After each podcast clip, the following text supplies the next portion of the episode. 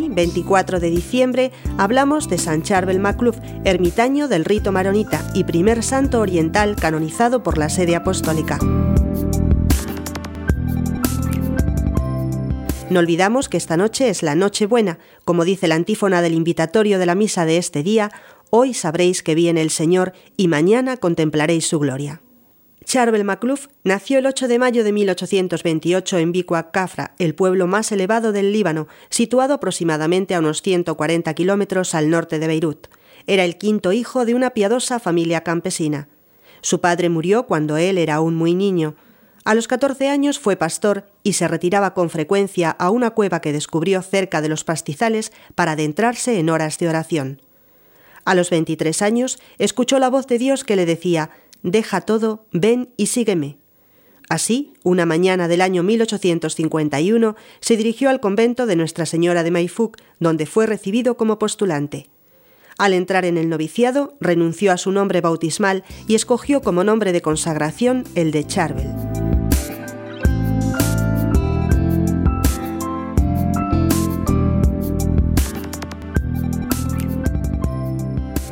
La obediencia fue su norma de conducta total. Había sometido su voluntad a la de Dios manifestada en sus superiores. Amaba el silencio, amaba la penitencia, vivía siempre en comunicación con Dios a través de la oración. Pasados seis años después de su profesión religiosa, a los 31 años, el 23 de julio de 1859, recibió la ordenación sacerdotal. Charbel vivía la misa intensamente. Cuando celebraba era todo del Señor y el Señor era todo para él. Durante la elevación y la comunión quedaba fuera de sí adorando a Dios. Dieciséis años pasó Charbel en el monasterio de Annaya. Sin embargo, él anhelaba fervientemente ser ermitaño. Sus superiores le concedieron autorización para la vida ermitaña el 13 de febrero de 1875. Desde ese momento hasta su muerte, ocurrida en la ermita de los santos Pedro y Pablo la víspera de la Navidad del año 1898, se dedicó a la oración, las tesis, la penitencia y el trabajo manual. Comía una vez al día y guardaba silencio.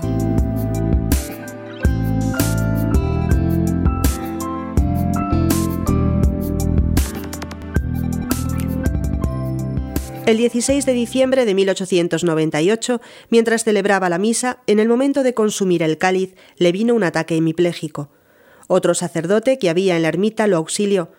Pasó ocho días de profundo sufrimiento y murió la noche santa de Navidad de 1898.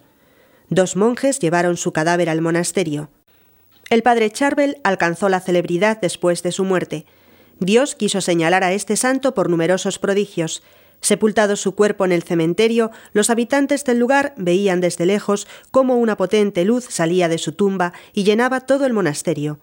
Su cuerpo se ha mantenido incorrupto, sin la rigidez habitual, con la temperatura de una persona viva. De él sale un líquido con el que se han producido numerosas curaciones tanto del cuerpo como del alma. El Papa Pablo VI, que lo había proclamado beato en 1965, lo canonizó el 9 de octubre de 1977.